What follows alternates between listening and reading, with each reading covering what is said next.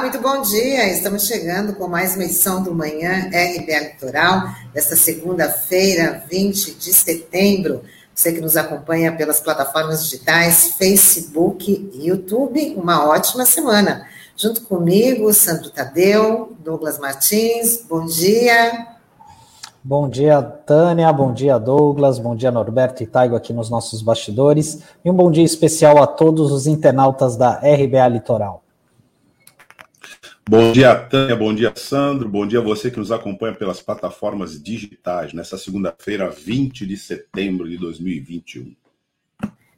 Ok, vamos começar com o nosso giro de notícias. A CPI da Covid no Senado entra em sua última semana de depoimentos antes da entrega do relatório final. Os senadores devem focar na apuração de denúncias sobre a operadora de saúde Prevent Senior, acusada de fazer experimento com pacientes com o kit Covid.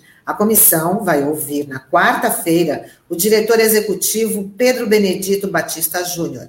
E amanhã a CPI ouve o ministro Wagner Rosário, da Controladoria Geral da União. Ele terá que explicar por que não impediu a compra irregular das vacinas. Bom, o caso da, da Prevencênio virou aí uma história de terror, né? É, exatamente, Tânia. Virou um experimento cobaias, né? É, humanas, como a gente até abordou isso com o caseiro, né, dizendo o absurdo que é, é isso deve ter consequências graves aí, né, para os profissionais envolvidos, né, e principalmente para a direção do plano de saúde, né, que, que é notabilizado aí para cuidar justamente daquelas pessoas com mais de 60 anos, dos idosos, né?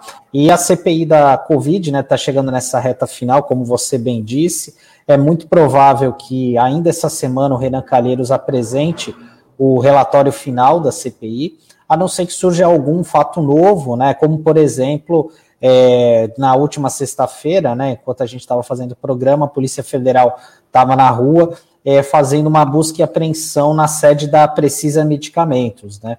É, isso ocorreu, né? Por, é, foi um pedido da CPI da Covid no Senado, porque diante das tentativas frustradas deles terem acesso ao contrato entre a Precisa e a Bharat Biotech, né, relacionada àquela compra da vacina da Covaxin, a vacina indiana que acabou tendo sua compra frustrada, né, era um valor alto, né, de 1,6 bilhão é, de reais, né, para fazer aquela compra, mas isso acabou sendo cancelado após esse caso ter vindo à tona, né. Então a gente fica na expectativa, né, nessa reta final da CPI, certamente eles vão centrar fogo é, nos ministros do Bolsonaro. Inclusive, o ministro da Saúde está sendo cotado aí, sendo cogitado para ser ouvido novamente após essa proibição, essa é, recomendação, aliás, né, para não vacinar crianças e adolescentes, né, após um, uma manifestação de uma pessoa aí, de uma pessoa que nem jornalista é,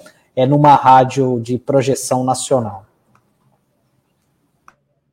Bom, é, com relação a Prevent Sênior, isso aqui parece um pouco um plano Mengele, né? uma lógica é, nazista de experimentos de medicamentos cuja a dúvida ainda paira sobre a eficácia, então você antecipa a, util, a utilização desses medicamentos em seres humanos que vão servir de cobaia. Gravíssimo. Agora, a CPI se aproximando do final, tem vários aspectos aí que já se apresentam eh, na mesa para impactar com certeza a, o cenário político. A CPI é, pelo que já se indica, inclusive com o parecer jurídico para fazer um balanço do ponto de vista das infrações, houve uma organização de uma comissão de juristas que entregou esse parecer e que alinhou uma série de crimes, né, de responsabilidades e crimes comuns envolvendo aí a figura do presidente da República, mas também o conjunto de agentes que atuou contra, que é preciso registrar isso, contra a saúde pública no, na dinâmica aí da CPI. Então são crimes de responsabilidades, crimes contra a vida, crimes contra a humanidade. Esses crimes estão é, tipificados, me parece que 13, era uma lista enorme né, de, de, de, de crimes é, que já foram apontados por essa comissão. E aí, é, eu queria apenas destacar alguns, né, que parecem simples, mas no contexto não, não são. Então, você tem o crime de epidemia, previsto no Código Penal do artigo 267, como crime hediondo. Quer dizer que quando o Estado, algum agente, é, propicia que haja uma, uma epidemia, a conduta do presidente da República e do seu gabinete, do Ministério da Saúde, se aproximou disso. É, omissão de medidas sanitárias preventivas, isso também está previsto no Código Penal, artigo 268. E a própria União, através de uma portaria interministerial no começo da pandemia, é, determinou que teria de ser feito uso de máscara. A gente lembra né, da contradição entre o presidente da República e toda a equipe da saúde, apesar de ministros submetidos a eles, subalternos e submissos né, ao presidente da República, mas no Ministério da Saúde tem profissionais de carreira, é lá que está o SUS. Então, do ponto de vista do funcionamento dessa instituição, onde, onde ela pôde, ela trabalhou em defesa da saúde pública a despeito das incongruências da, do executivo.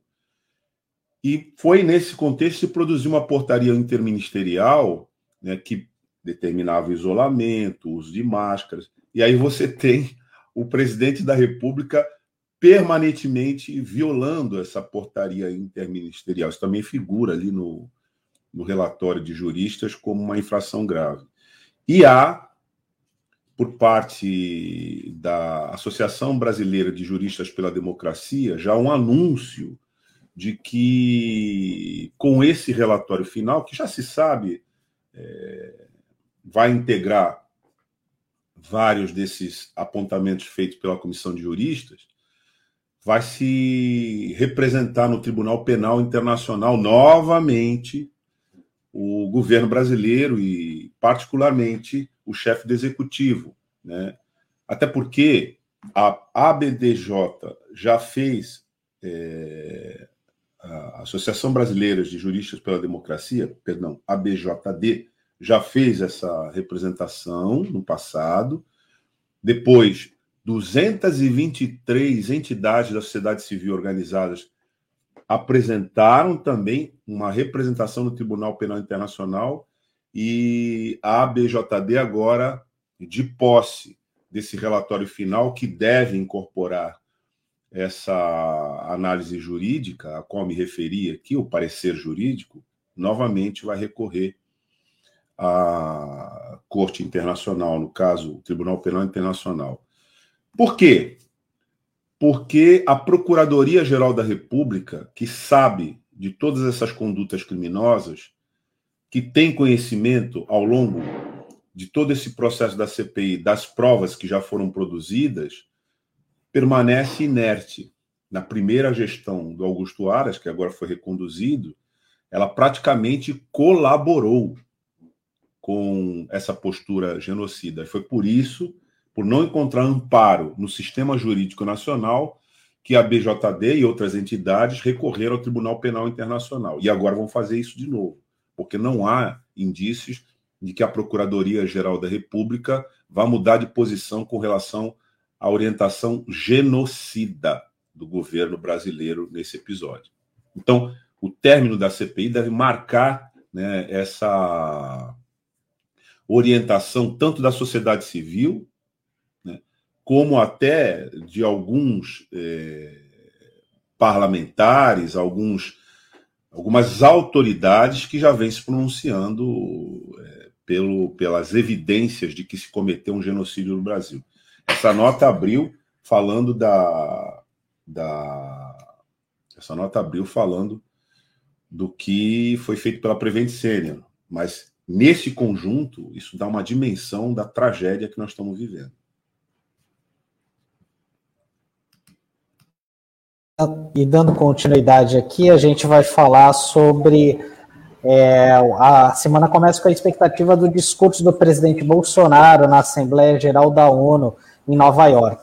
O evento está marcado para amanhã e Bolsonaro, que disse não estar vacinado, já avisou que vai fazer um discurso tranquilo e objetivo. Mas antes, ele vai se encontrar com o primeiro-ministro Boris Johnson, é, da, do Reino Unido, e, o, e também com o presidente conservador da Polônia, Andrzej Sebastian Duda. Vale destacar que Bolsonaro, quando chegou ao hotel em Nova York, teve que entrar pela porta dos fundos, porque um protesto contra ele já o aguardava na porta da frente, né?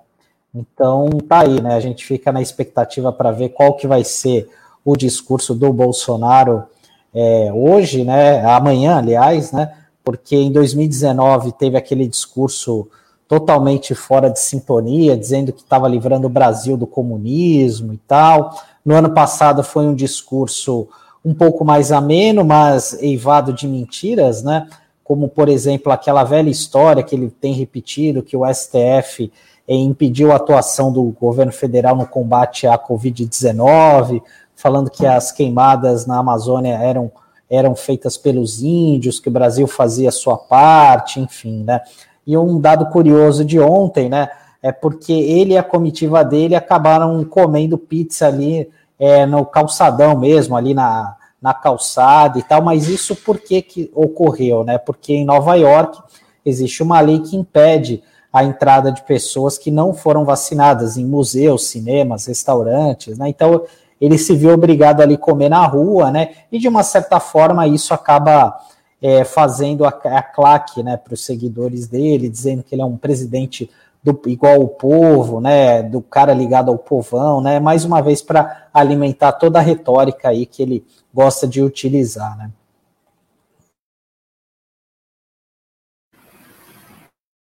Microfone, Douglas.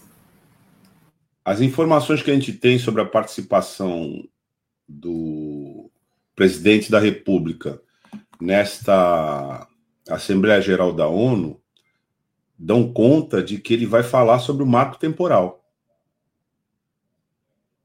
Ele vai se pronunciar em defesa do marco temporal na Assembleia Geral da ONU. Essas são as informações que a gente já tem. E, portanto, ele vai é, defender a posição do governo dele de expulsão da, dos povos tradicionais dos seus territórios na ONU. Isso é grave. Né? É... Até porque a ONU, através das suas agências, e particularmente através da Organização dos Estados Americanos também, é... tem comissões, institutos, agentes, práticas, procedimentos de defesa dos povos tradicionais nos seus territórios. Então, essa coisa de que o bolsonarismo estaria é, se enquadrando depois do 7 de setembro e procurando uma retórica mais amena, isso tem que ser visto com muitos pés atrás, porque um pronunciamento desse tipo na ONU, a se confirmar,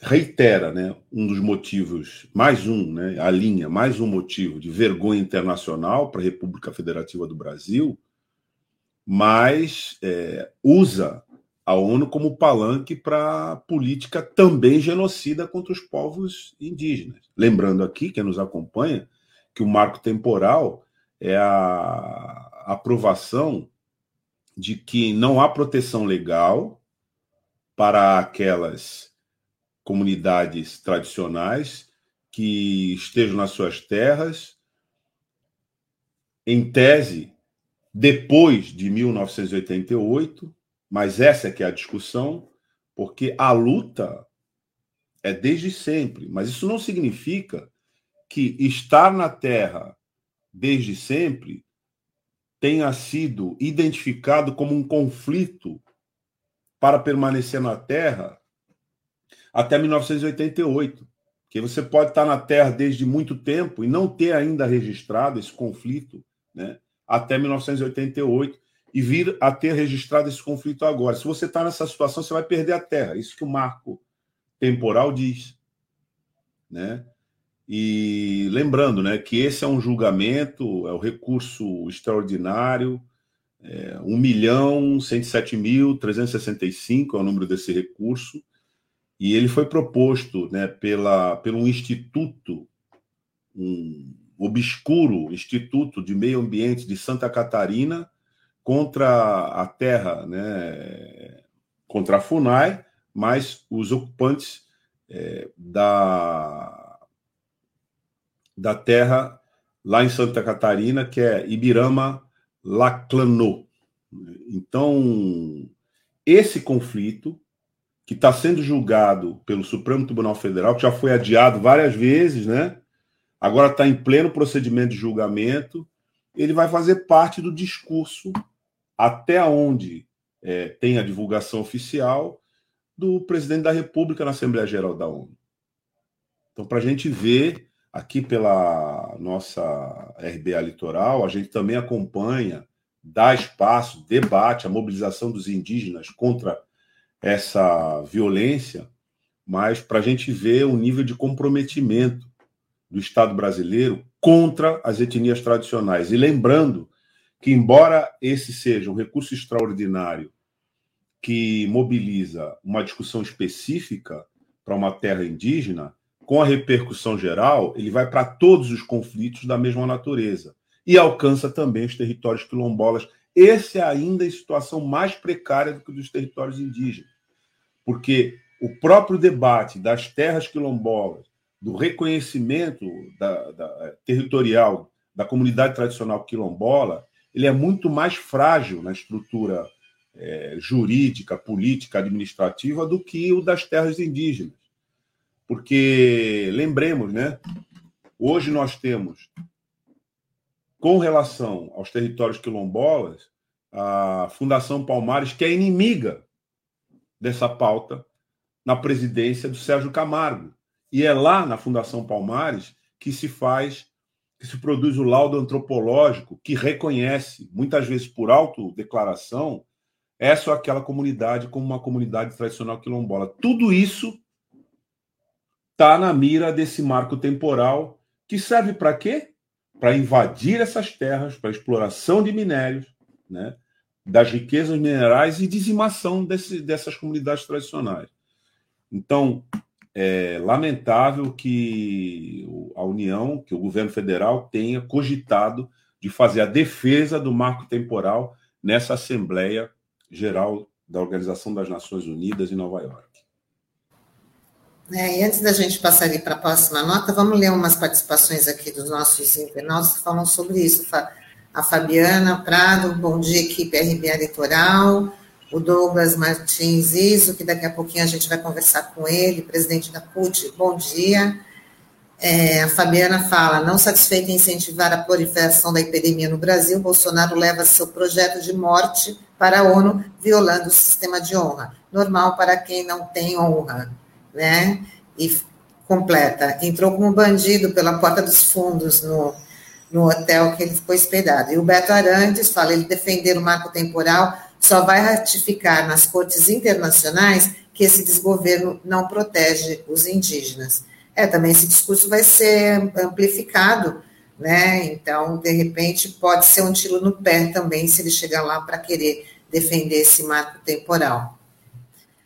Bom, seguimos aqui com, a, com, as notícias. O Bolsonaro também não desiste do projeto que dificulta o combate às fake news. Seis dias após o presidente do Senado, Rodrigo Pacheco, devolver a MP, que alterava o marco civil da internet, o governo federal decidiu enviar ao Congresso um projeto de lei que trata do mesmo tema. O texto quer exigir que as empresas de tecnologia apresentem uma justa causa para retirar as publicações das plataformas. Está enrolando, mas é a mesma coisa é, exatamente, né? E ali ele tem uma claque maior também na, na Câmara, né, Tânia? A gente tem que lembrar isso, porque até pela composição que a Câmara foi feita, né, enfim, depois nesse biênio, é, muitos aliados do presidente têm, estão em é, em, em, é, câmeras é, estratégicas, né? Então a gente tem, por exemplo, nas comissões, né? Na comissão na CCJ, a gente tem o caso ali da Bia Kisses, no meio ambiente também, eu acho que a Carla Zambelli, eu não lembro, é outro aliado dele. Então, enfim, né? Então ele tem aliados importantes nessas comissões que acabam pautando a discussão e é mais uma forma aí de manter a turma a dele animada nesse sentido, né? De vender essa ilusão. Mas é, dificilmente uma proposta dessa acaba sendo aprovada, né? Ainda que seja aprovada na Câmara, né? Isso é barrado no Senado e vai ser é, barrado de vez no Congresso, no, no STF, aliás, né? Porque é, ter uma série de medidas ali inconstitucionais.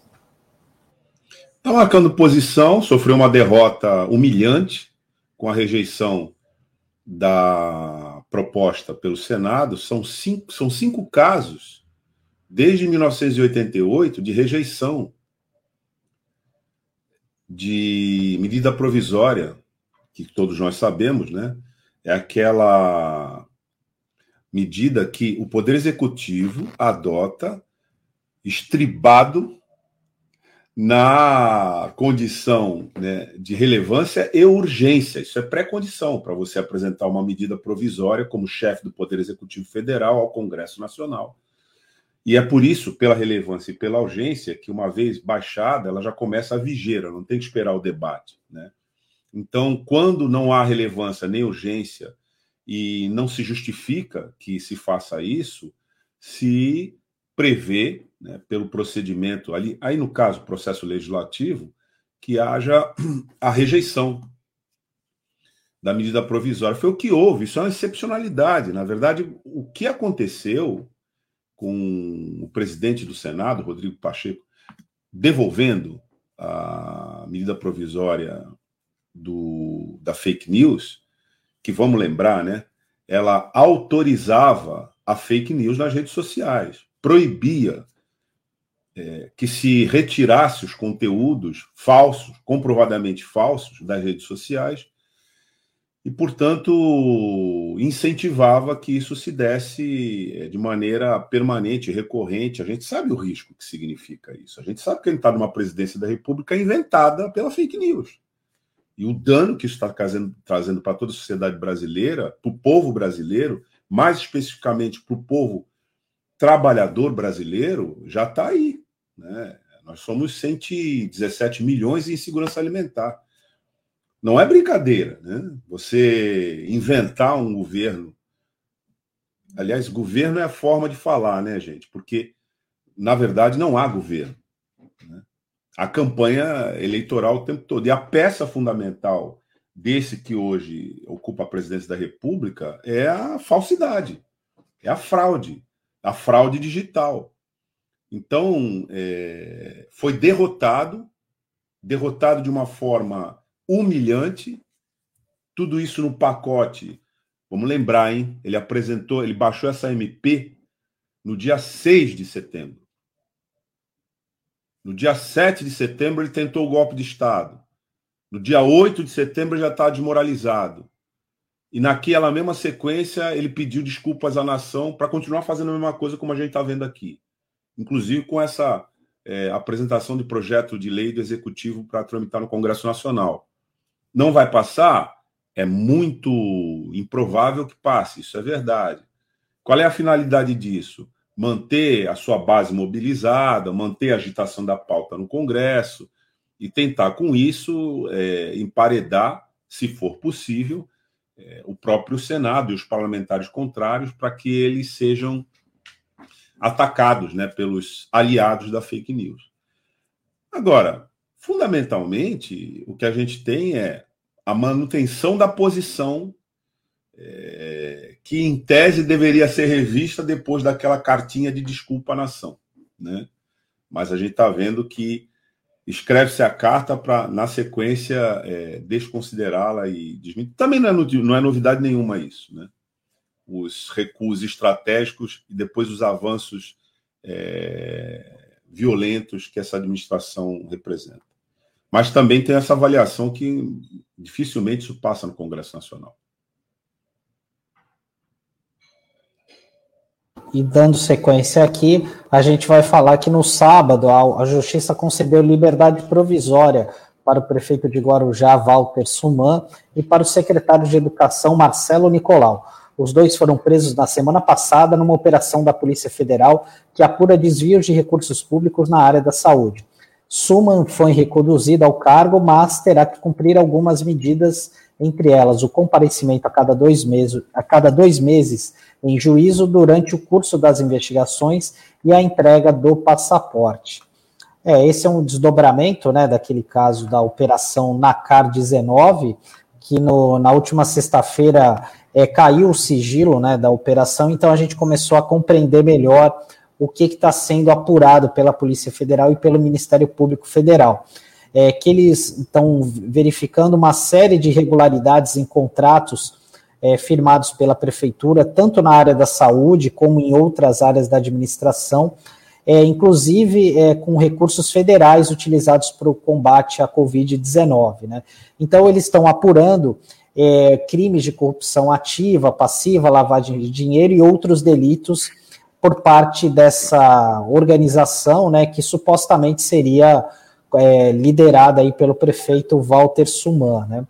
É, então, aí na sexta-feira eles acabaram sendo detidos, tanto Marcelo Nicolau como o, o Suman por conta do, da prática de lavagem de dinheiro, né? Porque né, no apartamento do Marcelo Nicolau é, foi identificado, a Polícia Federal encontrou num apartamento dele em São Paulo 1 milhão e 300 mil reais em dinheiro vivo, e no caso do Suma, é, eles verificaram em uma, um dos apartamentos dele aqui em Santos, é, os policiais encontraram 300 mil reais em dinheiro, é, no apartamento onde ele estava em Guarujá, foi apreendido é, 70 mil reais em dinheiro, 312 joias e um relógio Rolex. E além, além disso, no gabinete dele na prefeitura, foi encontrada numa caixa de máscaras de proteção facial 42 mil reais, né? É, então, é, diante disso, né, a operação ela acabou sendo deflagrada também porque teve um, como base um relatório do Tribunal de Contas da União que mostrou é, o pagamento indevido de quase 7 milhões de reais por um, alguns contratos firmados pela Prefeitura do Guarujá. Né? E também o que embasou essa operação foi um relatório do COAF, que a gente já está acostumado aqui a falar nele, né, por conta é, de, de, investigações relacionadas aos filhos do presidente, o COAF, que é o Conselho de Controle de Atividades Financeiras, que identificou uma movimentação atípica de recursos por parte da Provida. Provida é a organização social que foi contratada pela Prefeitura de Guarujá, que gerenciava a UPA rodoviária, que é a principal da cidade, e além de 15 unidades de saúde da família, que, é, que o pessoal chama de USAFAS. Né? Então, é isso, é um resumo do que ocorreu, né? e agora a gente vê, fica na expectativa do que, ah, das consequências políticas dessa situação, já que não há oposição na Câmara de Guarujá, né? Total, um, um cenário bem diferente do que ocorreu em Mongaguá, quando uma situação semelhante dessa ocorreu, o prefeito acabou sendo caçado, né? Então agora a gente vamos ver quais serão os desdobramentos dessa investigação também. É, Sandro, o, o que faz a gente pensar né, na necessidade de um sistema que introduza em nível subnacional o mesmo sistema de impedimento do impeachment que a gente tem é, em nível federal. Porque, a despeito de você ter muita dificuldade, como nós estamos tendo, né, no nosso nível federal aqui da União, mas você, esse tema fica na pauta, a oposição debate e há uma pressão né, que funciona como uma espécie de é, contenção é, em meio a outras formas, né, dos desmandos de, de poder, do poder executivo ou dos chefes do poder executivo que se corrompam, que se metam em crencas como o, o prefeito aqui do Guarujá, é, tudo indica, está metido. Então, nós não temos no sistema subnacional é, essa situação.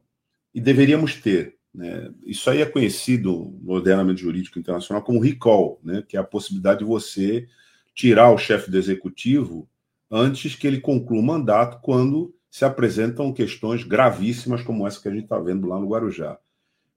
E é muito importante, nesse sistema, que difere um pouco do que a gente tem aqui com o impeachment, que tem o controle né, do, do, do, parlamento, e particularmente, né, no caso do nosso, da nossa experiência, com poderes imperiais para o presidente da Câmara, mas há outros sistemas em que, e esse do recall, em que você faz, abre o debate diretamente com a população.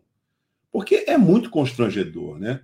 Agora a gente está assistindo uma, uma, uma situação extremamente constrangedora, com todas essas evidências, etc., que recomendariam, no mínimo, um afastamento é, imediato do, do cargo, e porque não tem oposição, isso não vai acontecer. Isso é a mesma situação esdrúxula que a gente está tendo com o presidente da República, matando a sociedade toda e porque ele consegue alugar o Centrão e o, e o coordenador do Centrão, a gente fica aí sequestrado né, por essa insanidade. Então, acho que é uma boa é uma boa oportunidade a gente discutir esses mecanismos também, né? Porque a população poderia, através de um plebiscito diante de uma situação dessa, é, discutir a legitimidade da continuidade do cargo de alguém que se é, rolou numa situação com tantas evidências, né? Porque existe né, o direito da ampla defesa do contraditório, portanto, ele tem que ter a proteção desse direito, eles todos estão sendo acusados, mas existe também é, o risco de que, na posse né, do cargo e com esses poderes, todos esses processos sejam é, comprometidos em nível tanto de investigação como de eficácia, é, eficácia. Isso do ponto de vista jurídico, né? Mas do ponto de vista político, aí nós estamos falando de legitimidade mesmo. Alguém que, que possa ser compreendido como fruindo de alguma legitimidade para permanecer à, frente do poder do, da chefia do executivo numa circunstâncias como essa. Bom, vamos chamar agora o nosso colunista. Hoje é segunda-feira, é dia de Sérgio Pardal. Vamos embarcar na nossa sala aqui.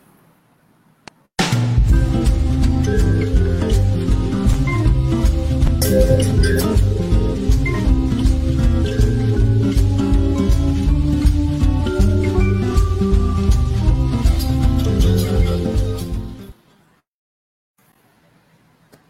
dia. Seja bem-vindo. Bom dia, bom dia, bom dia, Tânia, bom dia, Sandro, bom dia, Douglas, e bom dia a você que nos observa e nos acompanha através das redes sociais. Rapaz, pobre Guarujá, hein? Meu Deus do céu, que cidade é tão sofrida, rapaz, tão sofrida na situação que está. Eu, eu, dá, dá pena, né? Pobre Guarujá. Agora, só uma coisinha. É, o marco temporal bom seria 1.500. Tá bem? Bote 1.500 de marco temporal. Aí a gente resolve o problema. E só mais uma coisinha. A Prevent Senior, que agora esse foco da experiência tão mal feita, quando ela foi criada, eu já vinha alertando que tem encrenca. Porque imaginem vocês o que, que é um seguro que só tem velhinho. Esse é um seguro que não tem renda, tá certo? Seguro bom, todo mundo sabe, seguro bom é aquele que tem o um universo mais amplo, né? O universo mais amplo dá a possibilidade efetiva de contribuição, pagamento, etc, etc. Então, quando inventaram esse tal de prevent eu já falei, ih, rapaz, aí tem coisa, né? Porque bota um monte de velhinho na mesma situação, evidentemente, uma hora ele não suporta. E foi o que deu, é, demonstrou exatamente a que veio, não é? é por incrível que pareça, é um ato fascista. É um, um laboratório fascista. Uma coisa de louco. É, o que eu quero levantar hoje para vocês é a questão das regras de transição da aposentadoria por tempo de contribuição. Por que, que eu quero levantar isso? Por uma coisa bem simples. Porque a aposentadoria por tempo de contribuição, que antigamente chamava aposentadoria por tempo de serviço, um parênteses, eu lembro quando mudou, eu estava discutindo com o pessoal da CUT, e alguém falou: não, mas veja, só muda o nome, não muda nada. Eu falei: então, para que muda? Não é? Se não muda nada, para que muda então? Evidentemente, a tirada de tempo de serviço para tempo de contribuição já indicava a verdadeira vontade da tecnocracia neoliberal, que era terminar com o benefício. Ainda saíram dizendo, é um absurdo, esse benefício só tem no Brasil. Pois bem, agora, no dia 13 de novembro de 2019, eles conseguiram extinguir a aposentadoria por tempo de contribuição, antigamente chamada por tempo de serviço. Vejam, o que sobrou do chamado benefício voluntário é a puridade. E aí eu quero só fazer um parênteses rápido. Lembre-se, a aposentadoria por idade na nova norma é 62 anos para as mulheres e 65 para os homens. Mas o problema principal não são esses dois anos. O principal é que hoje, até 2019, ainda vigente, o tempo mínimo de contribuição para aposentar por idade é 15 anos. Acontece que, pela nova lei, quando acabarem as regras de transição, vai para 20 anos. Como assim? Imagina, pessoal, se eu tiro a, o mínimo de contribuição de 15 para 20 anos, teve um estudo que saiu ainda agora mostrando que mais de 70% dos aposentados não estariam aposentados se a exigência fosse 20 anos, dos aposentados por idade. E, ó, para todo mundo ter clareza, a grande massa desses aposentados que ganham, é que aposentaram com 15 anos, ganham um salário mínimo, nada mais do que um salário mínimo. Então, é, não é muito é, o que discutir. Bom, a aposentadoria por tempo de contribuição, meu pessoal, não existe mais, tá bem? Quem entrar no sistema de 13 de novembro de 2019 para frentemente, evidentemente não se aposenta mais por tempo de contribuição. Só se aposenta por idade ou, quiçá, por invalidez, que a gente torce sempre que não seja o caso. Acontece é, que quem estava na área tinha é, algum resquício, né? eles chamam de expectativa de direito.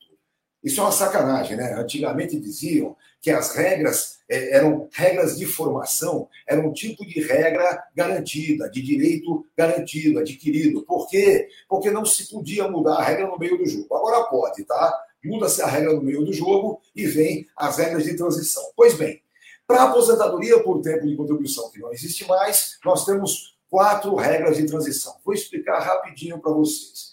A primeira regra está prevista lá no artigo 15 da emenda 103 de 2019 Ali diz o seguinte: ah, só um parênteses.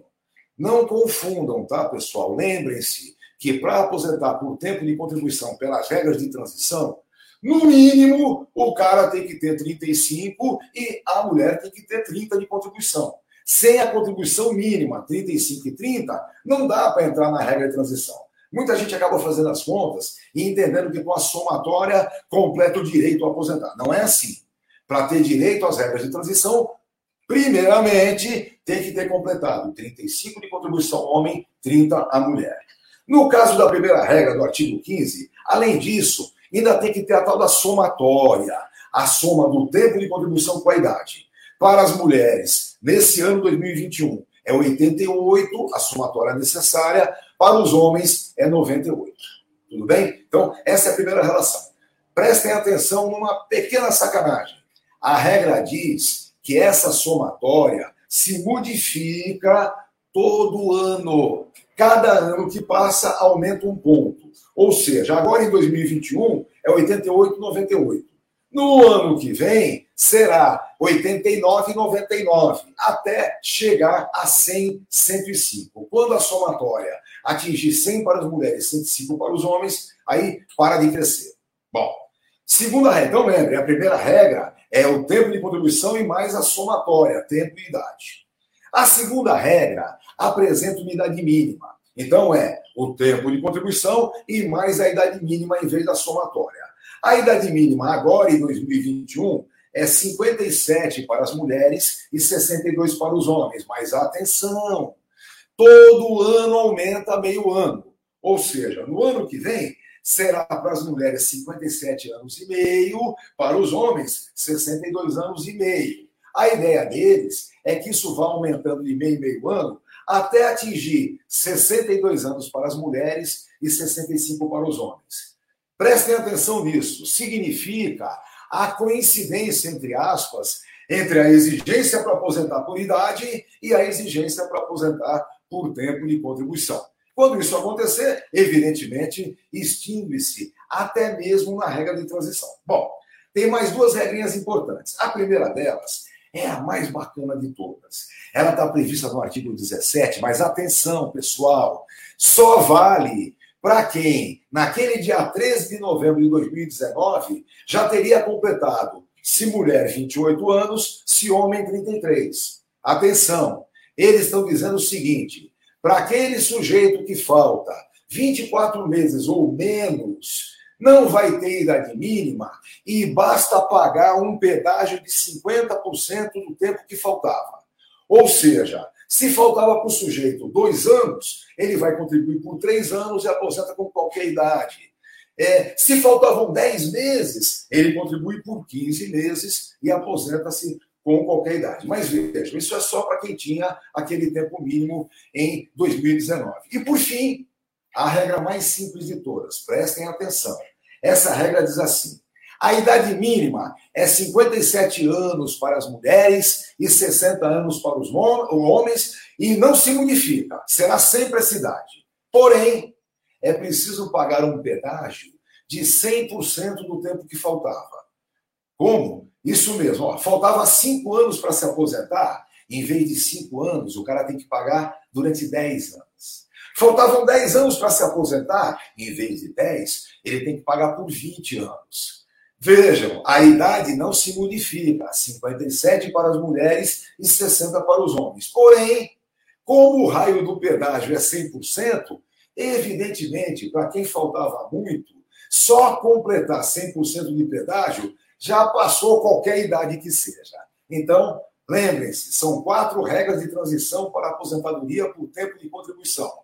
A primeira delas exige, além do tempo de contribuição, a somatória, idade e tempo de contribuição, que vai aumentando um ponto a cada ano. A segunda regra de transição exige tempo de contribuição e idade mínima. Idade mínima que vai aumentando meio ano a cada ano. Aquele sujeito que só faltava de dois anos para menos para se aposentar por tempo de contribuição, basta pagar o pedágio de 50%. Ou seja, se lhe faltavam 10 meses, eu pago 15 meses. E, por fim, com é, é, 57 anos no mínimo a mulher e 60 o homem, pode também se aposentar pagando o abono de 100% do tempo que faltava. Essa é uma última regra que, evidentemente, quanto mais o tempo passa, menos ela tem valor, porque muito tempo que falta pagar 100%, mas não tem idade que vá sustentar. Então é isso, tá, pessoal? Quem entra agora no sistema, sistema que ainda existe, temos que brigar por ele, mas quem entra agora no sistema nunca se aposentará por tempo de contribuição, porque esse benefício foi extinto. Quem já tinha o direito plenamente adquirido, ou seja, já tinha completado as exigências, não se discute, tem direito adquirido, é só requerer quando quiser. E quem já estava no sistema, mas não tinha completado as exigências, entra nessas quatro regras de transição que eu estava colocando aqui para vocês. Elas são importantíssimas, porque é, as pessoas vão esquecendo, né? A coisa vai passando, as pessoas vão esquecendo.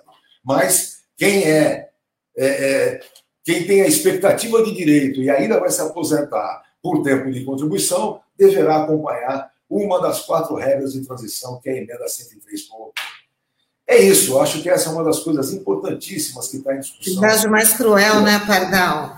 Oi? Esse pedágio mais cruel, né, que vai distanciando aí os sonhos. Né? É um absurdo isso, 100%. Já imaginou? É brincadeira. Olha, eu vou dar uma, vou dar uma dica aqui para os nossos internautas que compartilhem essa entrevista do Pardal, porque como ela foi muito didática e quem tá, precisa aí de, né, dessas informações, é, foi, é muito legal ter isso daí para ir acompanhando, para já tirando suas dúvidas, porque você explicou muito bem aí, Pardal. Olha, quem quiser, lá no Pardal Advocacia, no meu sitezinho, tem um artigo que eu publiquei hoje justamente dando esse patamar. Então, quem quiser ter por escrito isso, entra lá no Pardal Advocacia, que está lá colocado para todo mundo. Tá bem? Isso aí, Pardal. Ótima semana para você. Muito obrigada mais uma vez, viu? Eu é que agradeço sempre. Beijos para todo mundo e até a semana que vem. Valeu. Valeu, tchau, Pardal. Boa semana. Tchau, tchau. Bom, chegou a hora da nossa entrevista do dia.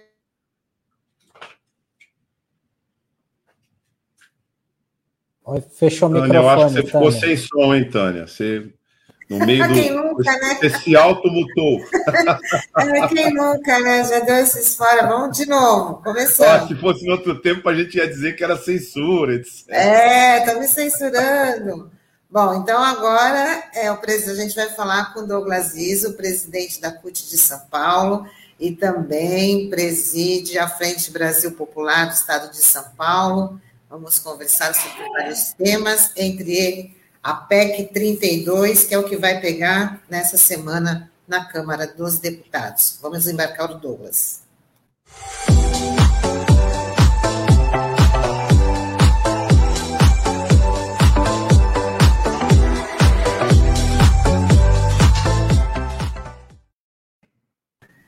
Bom dia, Douglas. Seja bem-vindo aqui no nosso Manhã RBA Litoral. Muito prazer em ter você aqui com a gente. Bom dia, Tânia. Bom dia, meu xará Douglas Martins. Bom dia ao companheiro que também está conosco aqui é, e que eu fiquei ouvindo atentamente aí, falando sobre a conjuntura política do país.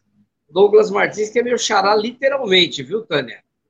porque o meu nome é Douglas Martins Iso, né? E o Douglas Martins aí deve ter um complemento. É, que eu imagino que não é isso, mas Souza, meu nome é Douglas, Douglas Martins, de Souza. É, mas eu não legal, sabia legal. que a gente era xará no sobrenome também. Boa. Pois é. Boa, pois é, para mim é uma grande satisfação poder estar tá, tá tendo esse espaço para prosear com a, a população aí do litoral pela Rádio Brasil Atual, Baixada Santista.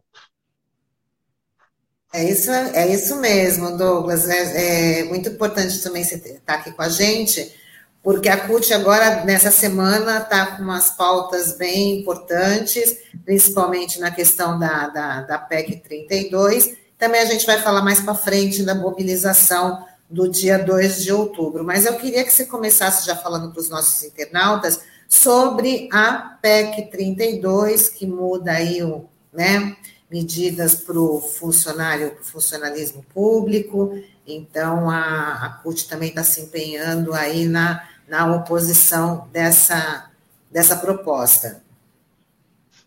Acho que primeiro, Tânia, acho que é importante estar é, tá dialogando com os ouvintes da Rádio Brasil Atual sobre o significado dessa PEC 32. Ela muda profundamente a organização e a estruturação do Estado brasileiro.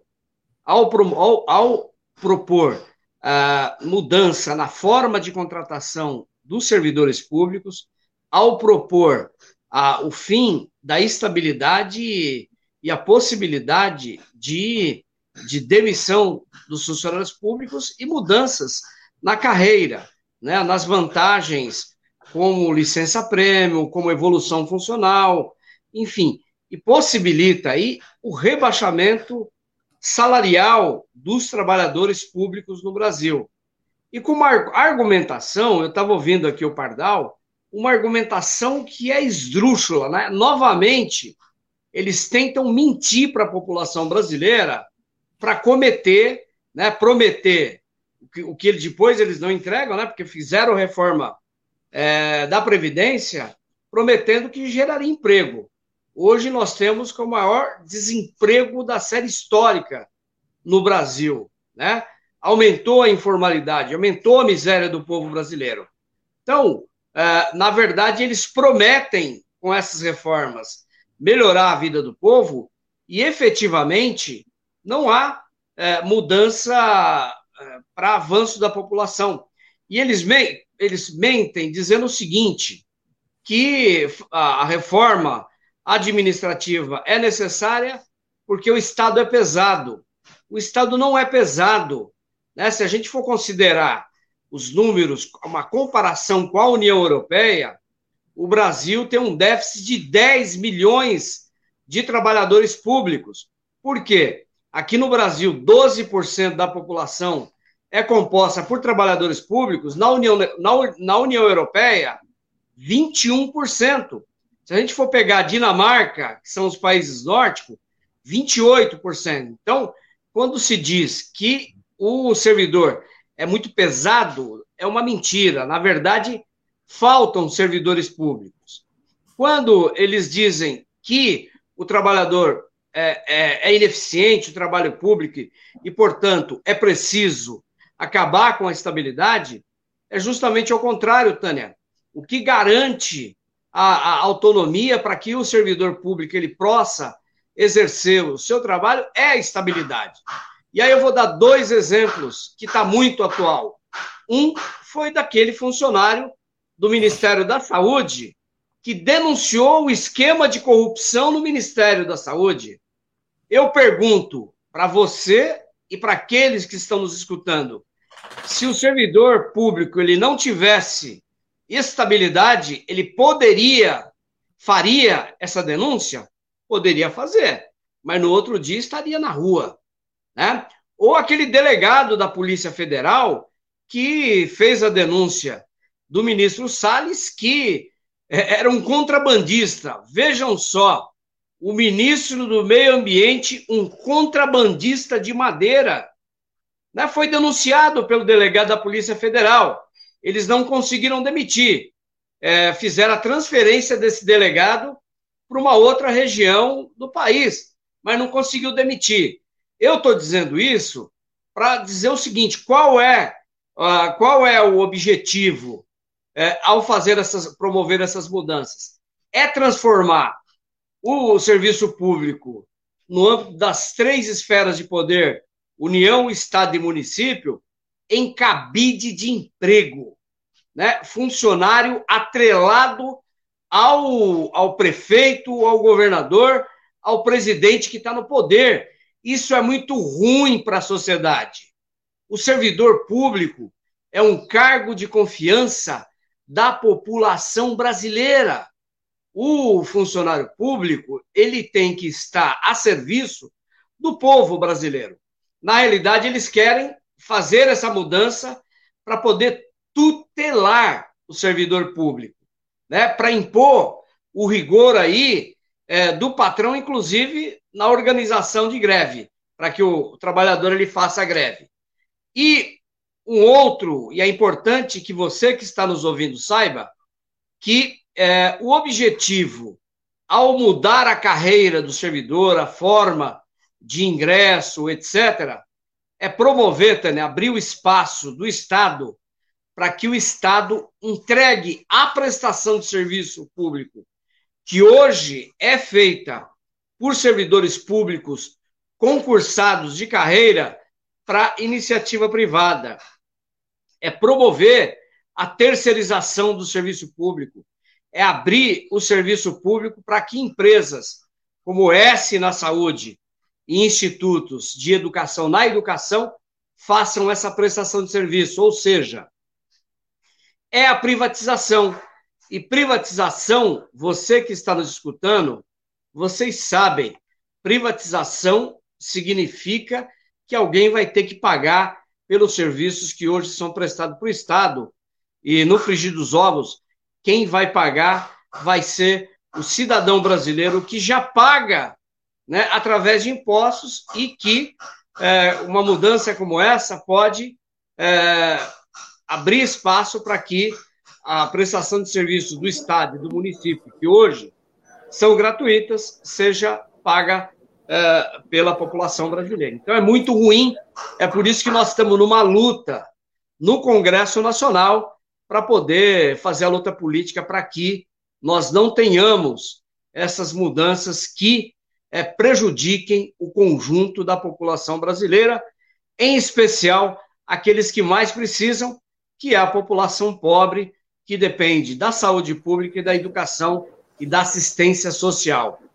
Douglas, bom dia. É uma satisfação estar recebendo você aqui no nosso programa. É, você detalhou bem né, essa questão da PEC o movimento sindical ele tem um papel muito importante né, na construção de alternativas né, nesse cenário atual né, de desgoverno, enfim, de retirada de direitos. E uma batalha muito importante é com a questão da comunicação, principalmente nessa questão, nesse momento de pandemia, né? Porque muitas vezes aquela mobilização, aquela. Uh, você fazer aquela panfletagem, aquela abordagem nos locais de trabalho acaba sendo inviável, né? Por conta é, da, da Covid, né? Enfim. E eu queria que você falasse um pouco como é que tem sido esse trabalho de comunicação da CUT é, para melhorar, fazer esse contato direto com os trabalhadores, né? E também nas redes sociais, para informá-los adequadamente dessas grandes lutas nacionais, né? Que muitas vezes no noticiário da, da mídia tradicional eles acabam não sabendo, isso não aparece, ou quando aparece é de uma forma distorcida, como nesse caso da PEC 32. Então vamos lá, Sandro. É, nós temos utilizado o, o, as redes sociais aí para fazer, primeiro, explicar o que é e os danos que pode trazer aí para a sociedade a PEC 32 e também é, dialogar com as categorias envolvidas e dialogar com a, a população brasileira. Porque, para além da, do diálogo com os trabalhadores, nós precisamos dialogar com a população, que é a que mais vai perder é, com a reforma administrativa. Então, a gente tem utilizado aí é, as redes sociais, nós fizemos vídeos, que acho que é importante, inclusive, é, o Alexandre repassar a vocês aí os vídeos que nós fizemos, abordando o, o, o significado e os desdobramentos e os impactos da PEC 32. E também fazendo a mobilização, né, criamos um site que o site chama-se napressão.org.br. Lá o, o, o trabalhador, a população pode entrar numa comunicação direta com os deputados que são membros da comissão especial aqui do Estado de São Paulo para pressioná-los sobre a, a para pressionar votar contra a, o projeto do governo da PEC 32. Né? Então, é um site importante que foi um instrumento importante para poder garantir a mobilização das categorias nesse momento de Covid, né? Já que uma boa parte da base aí dos trabalhadores, dos servidores públicos, são servidores que são grupos de risco. E aí o servidor ele entra www.napressão.org.br e pressiona os deputados. E foi tão importante essa pressão porque o relatório deveria ser votado, estava para ser apontado para ser votado a semana passada, eles estão tentando desde o início de setembro votar e não foi votado. Por quê? A pressão dos trabalhadores ela surtiu efeito através das mensagens diretas nos celulares dos deputados. E o governo, até a semana passada, não tinha os votos é, suficientes para aprovação na comissão especial do relatório. E isso foi tão impactante que o Arthur Lira, é, presidente do Congresso Nacional, vamos ressaltar aqui que o Arthur Lira, é Douglas Martins, é o é o presidente da Câmara que não bota para frente o impeachment desse presidente genocida, desse presidente corrupto, desse presidente que foi denunciado na Corte Internacional. Né? Então, é o mesmo que não é, joga adiante o impeachment e que agora ameaça o seguinte: se não for aprovado na comissão especial, ele pega o projeto do governo e manda direto para o plenário para votação. É uma ameaça descabida do presidente da Câmara, que está fazendo um desserviço à população brasileira em troca das negociatas, né? Bolsonaro foi o presidente que fez mais negociata com o Congresso Nacional. Tem a aprovação de emendas do, através do, do governo federal coloca em alguns estados aí os deputados é, como um agente mais importante no diálogo com as prefeituras do que o próprio governo do estado. Olha que loucura, né? De quem falou que era da antipolítica, que ia fazer uma política diferente, que o Congresso é um Congresso, corrupto e que ia fazer algo diferente, mas está fazendo, além de fazer usar os mesmos instrumentos, está utilizando de forma, né, de, de forma a não garantir projetos para avançar no direito dos trabalhadores brasileiros. Porque é natural o presidente negociar com o Congresso Nacional, né, para combater a fome, para combater o desemprego, para promover o desenvolvimento econômico, para promover avanços na educação, mas esse governo ele negocia, ele compra voto para se sustentar no governo. E agora está comprando voto para aprovar uma matéria como essa, que é entregar o Estado brasileiro à iniciativa privada. Né? Então, é uma grande luta que, por enquanto, e eu espero que seja de forma definitiva, a partir de amanhã nós ganhamos essa batalha na comissão especial e é preciso né, que os aqueles que nos assistam entre lá no site na pressão, mande o seu recadinho.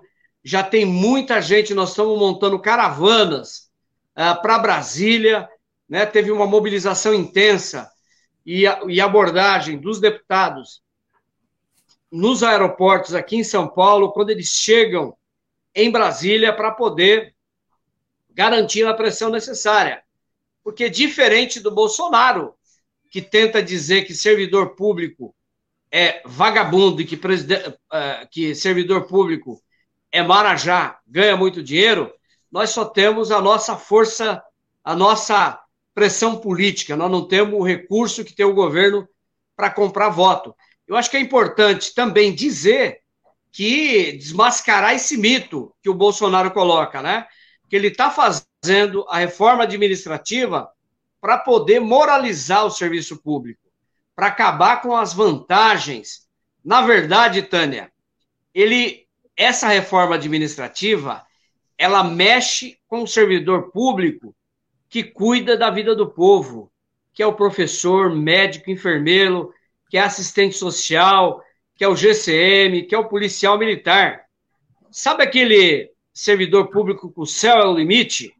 Tipo embaixador, tipo é, político, militar e outras carreiras que eles dizem que são carreiras específicas do Estado, essa não vai ter mudança. As mesmas carreiras que não teve mudança na reforma previdenciária porque a reforma previdenciária foi para mim, para você, para vocês que estão aqui nessa sala, para a maioria dos trabalhadores brasileiros, mas político, né, é, judiciário, militar, não mexeu. Continuou com os privilégios. E ele quer fazer a mesma coisa com a reforma administrativa. Mexer com 90% que ganha pouco e que trabalha muito no serviço público e 5, 10% aí, que o salário céu é o limite e que são marajás, esses não vão ter mudança alguma aí com a PEC 32. Douglas, era exatamente nesse ponto que eu ia te fazer uma pergunta, porque uma das é, questões que aparecem aí de maneira recorrente vem através dessa expressão carreiras de carreiras típicas de Estado. Então, é como se você tivesse no, no, no serviço público é, as carreiras típicas de Estado e as outras não são carreiras típicas de Estado. São, na verdade, não tem nenhuma classificação para se referir a elas. A reforma, a proposta de reforma administrativa, né, que está em trâmite, para essas carreiras que não são típicas de Estado, ela prevê o fim da estabilidade, além do fim da estabilidade, a possibilidade de uma contratação temporária e praticamente é, submete o servidor público às regras de insegurança do mercado privado, porque o vínculo entre servidor público e Estado é um vínculo institucional, não é um contrato de trabalho. E a estabilidade vem daí. Né? É, é, é, uma vez que ele é aprovado num concurso, que também cairia por terra, porque vai embora o princípio da impessoalidade, o que aconteceria é que ele fica submetido ao atravessador que o coloca no aparelho de Estado e que o retirará. E a gente sabe o que isso significa, particularmente na dinâmica dos processos eleitorais, para a formação de currais, currais eleitorais através de organizações sociais, etc.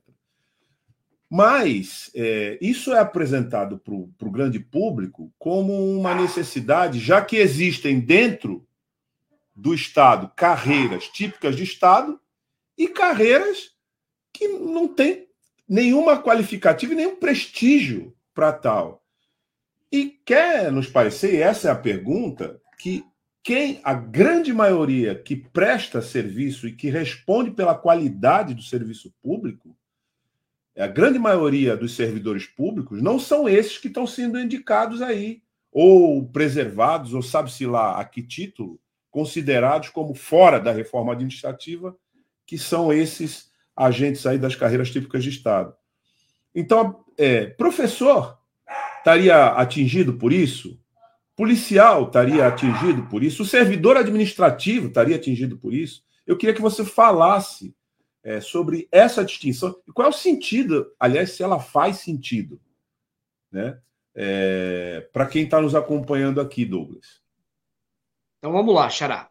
Acho que primeiro explicar o que eles entendem de carreira típica de Estado e os demais.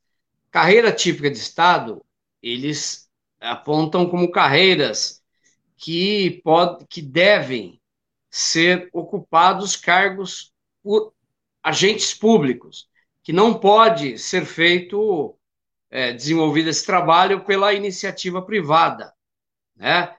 São juízes, são os políticos aí, o, o legislativo, que são as carreiras militares.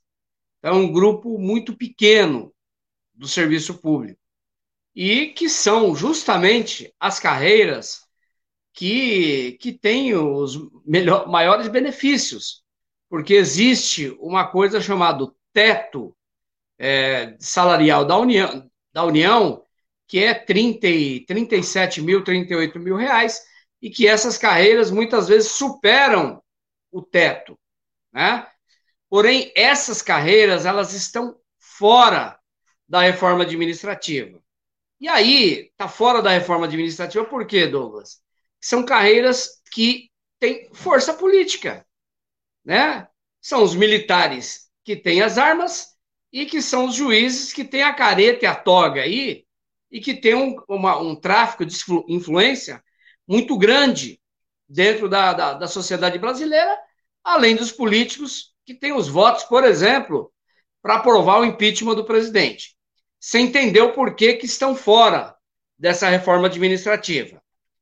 Os demais servidores que servem diretamente à população, como professor, o médico, o enfermeiro, policial, assistente social, o, os funcionários aí do judiciário, que são funcionários de carreira, esses são estão dentro da reforma administrativa e que poderão no futuro, se for aprovado, perder aí a estabilidade e a contratação é ser através de um contrato de trabalho, que pode ser é, é, de forma prazo determinado ou indeterminado, né? Um concurso de uma forma diferente, um concurso onde o servidor ele entra e ele vai ser efetivado depois de três anos após o período probatório e a gente sabe como é que vai ser essa escolha, né?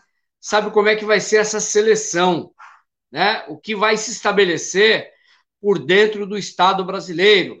É aquilo que você falou. Vai se estabelecer o apadrinhamento do servidor público que vai agir como um agente é, do político de plantão para promover a eleição desses é, daqueles que estarão no poder, como acontece hoje, Douglas, nas prefeituras, né, que tem aqueles cargos comissionados. São cargos que realmente que não produz nada para a sociedade. Vive ali, né, é, para promover a política miúda para atender o, o, o, prefeito aí de plantão. Então é isso que eles querem estabelecer para o conjunto dos servidores públicos. Então é, é muito ruim, é muito danoso para o serviço público e muito mais que isso, né? É danoso para a população brasileira, porque como eu já disse anteriormente, o servidor público ele é um funcionário de confiança do contribuinte, do povo brasileiro. Não pode ser. Eh, os governos passam, Tânia, e o servidor ele continua servidor público, ele continua cuidando da vida do povo brasileiro. Exatamente. Você deu dois exemplos aí dessa da questão da CPI da Covid, né, do funcionário público que delatou o esquema e também do, do delegado da Polícia Federal lá com a situação do, do Ricardo Salles. Queria ler algumas participações aqui dos nossos internautas para você, Douglas, para depois a gente falar também sobre mobilização do dia 2 de outubro. A Cibele Simão, ela fala, vocês acham possível uma greve geral contra aí a, a, a PEC 32? Ah, e o professor Reginaldo Macedo, ele fala, PEC 32 é a destruição dos serviços públicos. O Walterson Mengali fala: Bom dia, companheiros. Bom dia, Walterson. E volta o professor Reginaldo falando: Além disso, Douglas, aqui em São Paulo, entretamos os ataques do governo Dória aos servidores e aos serviços públicos. Então, acho que você pode aí pegar esse apanhado. e a Fabiana ela fala: a PEC 32 torna constitucional a precarização, além de transformar o servidor em funcionário do governo de plantão, como você estava explicando, né? Retrocesso aos tempos do coronelismo.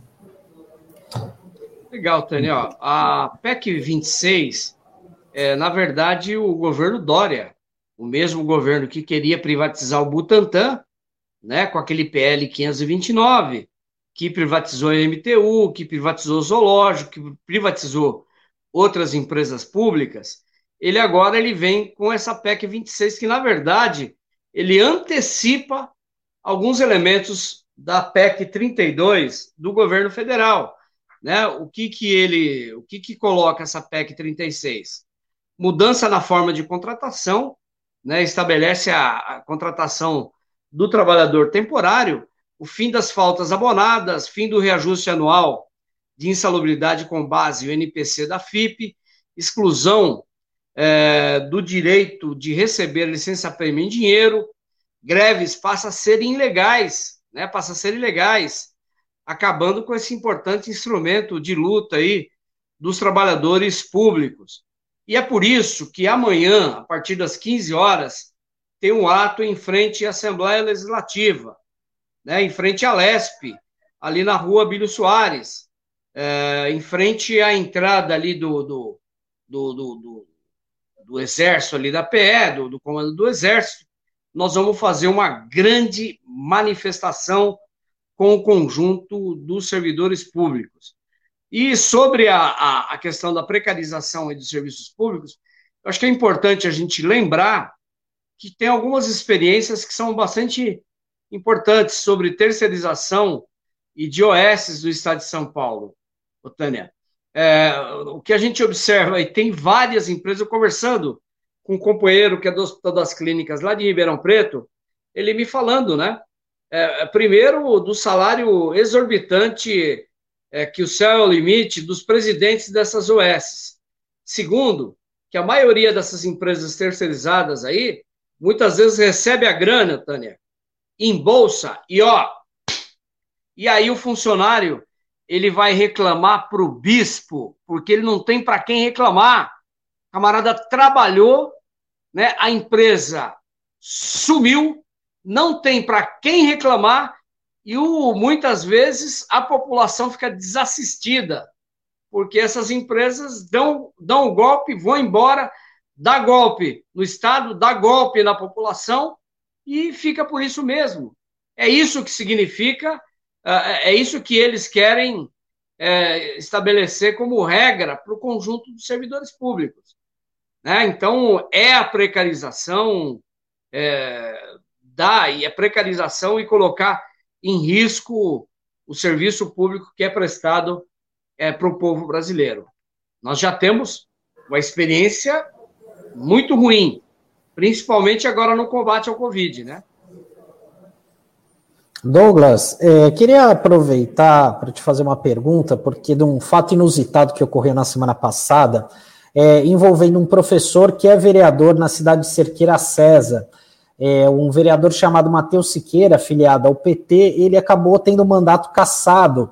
É, e você, como professor, né, é, representante da POSP também, né, atuou na POSP muito, muito tempo, é, eu queria que você comentasse esse episódio, né, porque esse vereador ele foi acusado, né, de ter invadido uma unidade escolar, né, ou seja, ele é vereador, ele tem prerrogativa para isso, para fiscalizar. E como é que você está vendo, assim, como dirigente sindical e, pro, e professor, essa situação envolvendo esse vereador? Sandro, eu, eu estive lá em Cerqueira César a semana passada, presenciei a leitura do relatório que acabou levando a, a perda de mandato do Matheus, é o Matheus que é vereador e é conselheiro da POSP, e que, portanto, tem, do ponto de vista do mandato legislativo e do ponto de vista é, sindical, né, ele tem, ele é conferido pelo voto popular e pelo voto da, categoria, da categoria dos professores o direito de fazer, de, de visitar a escola e cobrar para que as medidas sanitárias sejam aplicadas para que os alunos não sofram risco de contaminação ao adentrarem aí no ambiente escolar. No entanto, né, no entanto, o, o que a gente observou é que houve uma manipulação, uma distorção dos fatos para que transformar uma visita de um vereador sindicalista a uma escola como invasão. São coisas diferentes. Invasão é de para quem é, não tem legitimidade, é um corpo estranho dentro de uma escola. O Matheus é vereador, dirigente sindical e professor.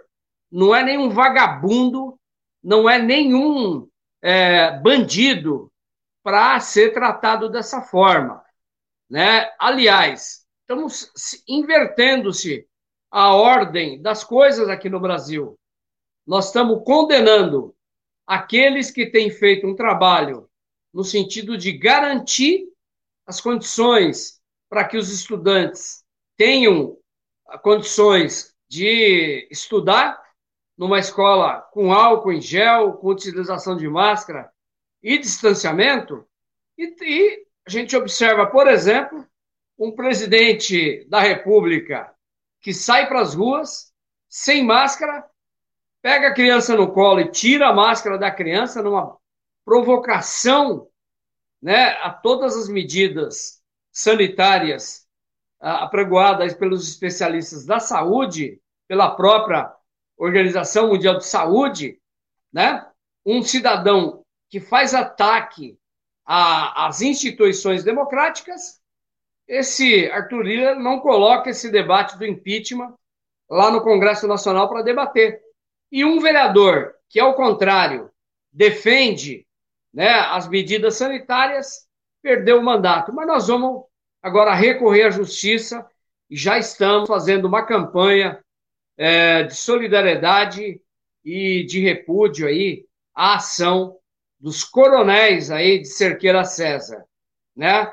O, o vereador Matheus, ele tem tido um, um mandato exemplar e ele está incomodando o poder absoluto aí dos coronéis de Cerqueira César e região. E aí ele mexeu com os interesses dos coronéis e os coronéis estão utilizando os, os instrumentos que têm, que é o cerceamento do vereador tentando utilizar o medo, a, co a coerção, para que o vereador não atue da forma que tem atuado, denunciando, muito ativo, em defesa da, da população mais pobre, em defesa daqueles mais carentes na cidade de Cerqueira César, e nós estaremos junto com o vereador, aliás, o vereador do Partido dos Trabalhadores, é, um, um vereador é, é, que pela primeira vez é um vereador de esquerda do Partido dos Trabalhadores naquela cidade e o, o, os, os latifundiários aí, o agronegócio, os poderosos não conseguem é, conviver com o debate político e com o contraditório. Bom, Douglas, a gente já está chegando aqui no final da, da nossa conversa, da nossa entrevista, que foi muito legal. Queria que você falasse da expectativa da mobilização para o dia 2 de outubro, que vai ser uma manifestação aí muito importante. Né? Você podia, poderia encerrar falando dessa expectativa para chamar o povo para as ruas. Tânia, só legal. um minuto Tânia, antes do, okay. do Douglas é, concluir aqui.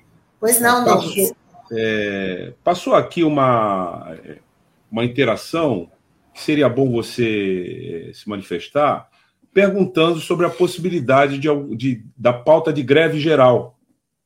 Né? Estamos Tanto construindo, na... Douglas. Greve Ótimo. é um processo que você vai construindo, né? você vai acumulando forças, você vai conscientizando os trabalhadores e está em construção, não saiu do nosso horizonte, não. A greve geral ela está no horizonte e está no processo de construção.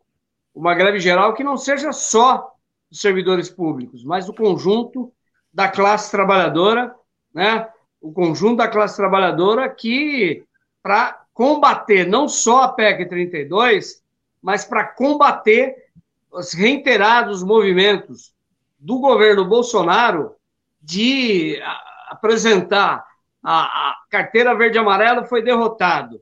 Apresentou a medida provisória 1045, foi derrotado. Então, ele vai apresentando a cada. Ele não, ele, ele não se dá por derrotado, né? Ele tem apresentado com uma certa frequência projetos que é, privatizam o Estado, que ataca de forma brutal os interesses dos trabalhadores, então é preciso a gente conscientizar a classe e construir uma greve geral, inclusive uma greve geral para que a gente bote para fora esse governo corrupto, miliciano, bandido, que é o governo Bolsonaro. Eu acho que é isso. É.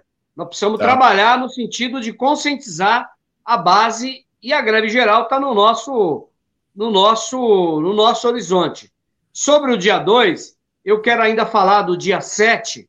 Eu acho que o dia 7, mesmo com as ameaças que é, quem fosse às ruas contra o Bolsonaro seria atacado, poderia sofrer violência, nós fomos para as ruas, né, mesmo com a manobra do Dória de tentar proibir o dia 7 para jogar o nosso movimento para o dia 12, nós conseguimos fazer o dia 7, conseguimos fazer o dia 7 e nós ganhamos, Sandro e companheiros e companheiras. Telefone é um problema, né? Você está no, no, meio da entrevista, alguém liga, você fica mudo. Nós conseguimos no dia 7 ganhar a narrativa, porque a narrativa daqueles que foram para Paulista é a narrativa do ódio, uma narrativa que está fora das preocupações do povo brasileiro, narrativa de quem quer atacar a democracia, uma narrativa golpista. E nós fomos para as ruas e vamos continuar nas ruas, dialogando acerca da carestia. Nós precisamos debater o desemprego, nós precisamos debater a fome, o desalento do povo brasileiro, o sofrimento daqueles que estão nas ruas e que não têm onde morar nesses dias de muito frio, o desalento daqueles que dependem de cesta básica porque hoje não tem emprego. Foi esse o debate que a gente discutiu no dia 7, Grito dos Excluídos. E também foi um movimento importante para superar o dia 12 daqueles que foram para a rua naquele atinho na Paulista, né, para falar não ao Bolsonaro e o Lula, como se fossem é, as mesmas coisas, né? Então a gente se diferenciou desses dois grupos políticos. E agora, no dia 2, nós vamos fazer um grande ato fora Bolsonaro, um ato nacional, vai ser na Paulista, a partir aí das 14 horas, e vamos construir. É possível que aí em São Paulo, também, que aí em Santos, tenha também o ato fora Bolsonaro, é, em outras praças, e vamos construir esse grande ato para que a gente possa, é, com essa manifestação, jogar pressão sobre o Congresso Nacional para colocar a discussão do impeachment desse presidente genocida. Né? O Brasil, Tânia, ele está, e eu, vocês comentaram hoje cedo, que ele foi abrir a Assembleia Nacional da ONU, a primeira fala é do Brasil, e nós viramos chacota, né? Que é o único presidente no mundo que não tomou vacina. Né? Ele está estabelecendo que o ridículo, né? que, o, que o caricato virou bonito no mundo. Então, nós viramos, motivo de piada desse cidadão. Aliás, ele tem se traduzido por isso, né? É cada, cada movimento caricato que ele fala, faz e polêmico, ajuda a encobrir a realidade de fato que nós passamos aqui, que encobre o debate da fome, do desemprego, uh, do desespero do povo brasileiro e encobre os movimentos que eles fazem para meter a mão no direito dos trabalhadores, como é a PEC 32, como é, o significado da privatização do Correio e de outras empresas públicas importantes é, para o nosso país. Então, acho que era isso. Agradecer a você, Tânia, meu xará Douglas Martins, ao Sandro Tadeu. Nós estamos à disposição aí para entrevista, para construir aí movimento. E, aliás, viu, Douglas, eu tenho um programa que passa aí na Rádio Brasil Atual, aí da Baixada, que é o programa Samba da Resistência. Quarta-feira, das 20h15 às 22h15, eu também estou aí na Baixada, né? Falando sobre o samba, o movimento de cultura da população negra do país, o movimento de resistência, o samba, que ele foi crime no passado, o samba que foi é, atacado, muita gente foi presa, muita gente foi é, é, maltratado, marginalizado, mas o samba é muito forte, ele tem raiz e hoje é o movimento cultural que é o grande, que é a grande referência cultural do Brasil no mundo. E a classe dominante, os senhores da Casa Grande, esses senhores endinheirados, como naquela aquele almoço do Temer é o espelho do que é a classe dominante, né? Homens brancos, ricos e que estão de costa para os problemas do Brasil.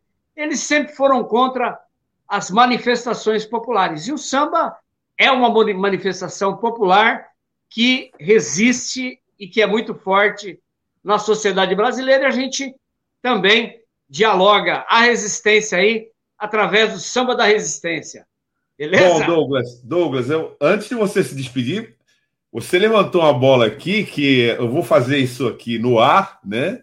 Porque nós não temos coincidência só nos nomes e sobrenomes, não, viu, Douglas?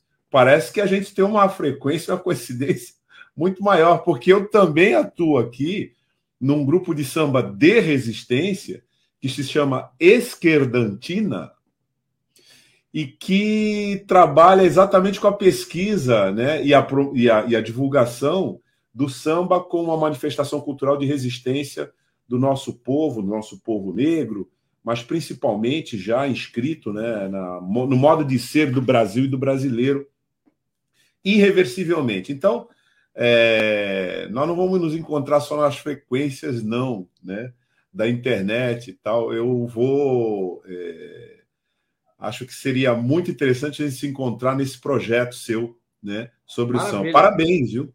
Parabéns. Douglas, eu agora, eu agora, ao vivo aqui, faço o convite, e aí depois a, a, a produção do programa vai entrar em contato contigo para a gente fazer uma prova, trazer é, o, o, seu, o seu projeto para a gente fazer entrevista, porque qual é o objetivo do projeto aí do Samba da Resistência, que um dos projetos é o programa do rádio, né? Um, uma das interfaces.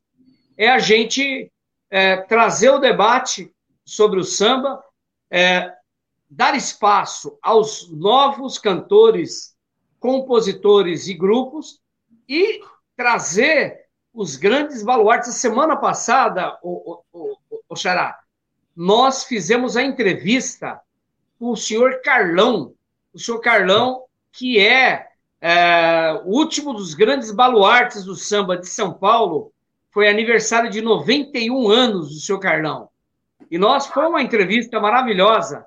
Então, esse programa, é, graças aqui à Rádio Brasil Atual, a gente, a gente consegue fazer um programa como esse, que no, na nossa rádio não tem jabá, né? É a rádio que toca a música que as outras não tocam e a notícia que as outras não dão. E aí, Exatamente. esse projeto é, que, que você desenvolve na Baixada Santista, vamos fazer uma, uma prosa lá no Samba da Resistência. Muito bom. E você, Douglas, é, conosco aqui na nossa RBA Litoral, por conta dos balanços que surgirão necessariamente nesse primeiro grande ato né, que vai se dar depois do fatídico episódio do 7 de setembro, que não é só o 7 de setembro, é o 8 de setembro e o 9 de setembro, com aquela carta que ainda precisamos analisar e, quem sabe, pautar aqui para a gente entender o que, que significa isso. Mas como você está na frente, né, na mobilização é, para os atos, a gente conta com você também para fazer uma avaliação, né, quando esses atos é, forem encaminhados. Muito bom conversar com você aqui na RBA Litoral, Douglas, Xará. Ó, e uma notícia em primeira mão, hein? Dia 2, nós estamos conversando, né? Há uma grande possibilidade aí do presidente Lula participar do ato. Então, vamos deixar aqui é, essa notícia aqui apontada e assim que eu tiver essa informação, eu já passo a notícia aí para vocês. Muito bom. bom. Muito Grande bem. abraço a todos. Obrigada, Até a próxima. Tchau, Douglas. Obrigado. E aqui nas redes sociais já tem, um, já tem um, o tema, né, que o Bolsonaro deve fazer um 7 a 1 diplomático na, na, na ONU. Bom, hoje é Tem que ver para quem que vai ser, né? É, na verdade, é o Brasil, né? Eu acho que o que a Tânia está dizendo é o seguinte: o Brasil vai tomar sete de novo, né? Em Mas nível internacional. 1, né? É isso que ela está dizendo, é isso que a gente está dizendo. O Bolsonaro é, uma, é crônica de um vexame anunciado, né? É Na verdade, quando se refere ao Bolsonaro, parafraseando uma outra construção né, literária que é muito importante, mas é Bolsonaro é crônica de um vexame anunciado. Onde ele vai, vai um secto vexaminoso atrás dele. Não tem como, né? E agora é na Assembleia, é só na Assembleia Geral da ONU. Mas isso nós temos aí amanhã, né? Pronunciamento, nós temos ao longo da semana a condição de promover e de fazer, como a gente sempre faz aqui, né? Tânia, Sandro, a análise do que, que significa isso e o alcance né, disso, e muitas vezes os efeitos né, dessas pataquadas presidenciais para a sociedade brasileira como um todo. Mas hoje a gente é, fez uma. Aqui na nossa entrevista, né, é, fez um, um percurso né, nesse tema é, que demonstra, até pela expectativa que o Douglas falou aqui, da participação do, do, do, do presidente Lula é, nessa nos atos do dia 2 demonstra a evolução desses atos, a trajetória de ocupação das ruas, como uma frente de resistência que agora já precisa ter. Acredito que isso já deva estar em discussão, evidente, um programa mínimo né, de defesa dessas forças que compõe uma frente ampla, democrática, de resistência ao bolsonarismo, que é uma espécie de atualização do fascismo né, no século XXI, para nossa infelicidade aqui na Terra Brasilis. Bom, hoje é segunda-feira, dia de arquibancada. O Donald Verônico já está aguardando aí na nossa sala. Vamos embarcá-lo para saber das novidades do programa de hoje. Muito bom dia, Donald, seja bem-vindo. Bom dia, Tânia, bom dia, Sandro e Douglas, tudo bem? Bom dia, bom Donald, dia. tudo bem? que temos hoje no Arte Bancada às 17h30? Tá aí o que nós temos hoje, a entrevista com Edson Santi, Edson Santi, e o tema vai ser pessoas com deficiência e a corrida de rua. O Edson Santi, ele é diretor de uma importante organização que fica que é sediada lá na capital, chama Aquiles Brasil. Eles organizam é, corridas, na verdade, eles participam de corridas de rua com pessoas de, com deficiência. Eles treinam pessoas, eles treinam é, pessoas com deficiência para diferentes tipos de deficiência, né? Para participarem dessas corridas de rua. Também treinam guias, que a gente sabe que alguns tipos de deficiência é necessário que a pessoa tenha é, o guia é, junto então, eles também fazem o treinamento de guias, a capacitação, enfim. O, o, tema hoje é esse que tem a ver com o que a gente acabou de viver, né? As Paralimpíadas terminaram agora há pouco com uma performance histórica do Brasil é, nessas últimas Paralimpíadas em Tóquio. Muito bom, muito interessante, é verdade. A gente assistiu aí grandes performances nas Paralimpíadas mostrando aí. É sempre uma, sempre muito legal de ver essa essa superação e né, esses resultados fantásticos. E aí a gente acompanha como que tudo começa, como tudo é incentivado, né? Como é que tudo se constrói ali para essas pessoas chegarem a disputar essas competições até chegar no nível da, das Paralimpíadas. Então, e a bancada, dona, vamos falar da bancada aí do, do Arte Bancada, que é sempre né, muito legal de destacar, né? Bancada assim, espetacular aí com o nosso maestro, nossa enciclopédia cultural, Marcos Canduta, nosso amigo misterioso Atila Alvarenga e a nossa professora Camila Dantas, aí sempre com perguntas e sacadas e comentários muito pertinentes. Muito bom. E a, e a pauta da Paralimpíada é, é sempre importante, né? Porque vem ocupando cada vez mais o espaço, né, Tânia? E o Brasil, performance do Brasil também, é, ele próprio é notícia, né? claro que o Arte Bancada já vem tratando desse tema, tentando explicar para nas redes sociais o que está por trás né, desse sucesso que o Brasil vem registrando na Paralimpíada. Então, como diria um outro jornalista famoso nas redes sociais, imperdível, hoje às 17h30, na Rádio Brasil Atual Litoral. Não perca. É isso okay. aí. Então, obrigada, dona. Bom, bom programa, com certeza vamos acompanhar. E uma ótima semana para você. Para vocês também. Um abraço. Tchau, tchau. Tchau. Valeu. Tânia, e parece gente... que o Sandro caiu aqui, né? É, o Sandro injetou, né? É, quem nunca o, teve esse problema... O Sandro apertou o botão de se auto-ejetar. Espero que ele é. tenha aberto a capota, senão ele vai ficar pegado no teto.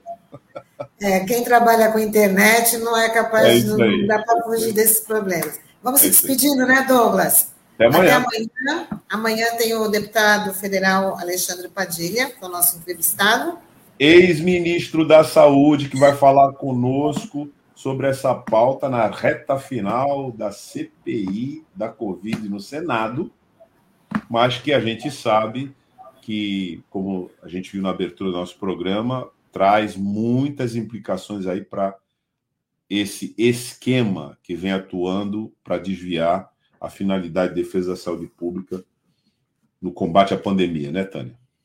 É isso mesmo. Bom, gente, muito obrigada pela companhia, pela interação. Não esqueçam de compartilhar o nosso, nosso conteúdo, dar o like para ampliar o nosso, o nosso trabalho.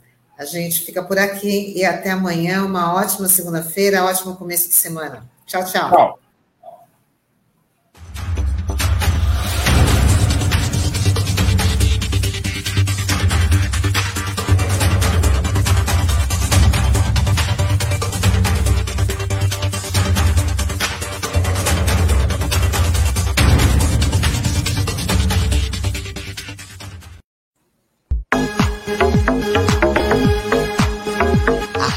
Brasil Atual Litoral é uma realização da Fundação Setaporte, apoio cultural do Sindicato Setaporte.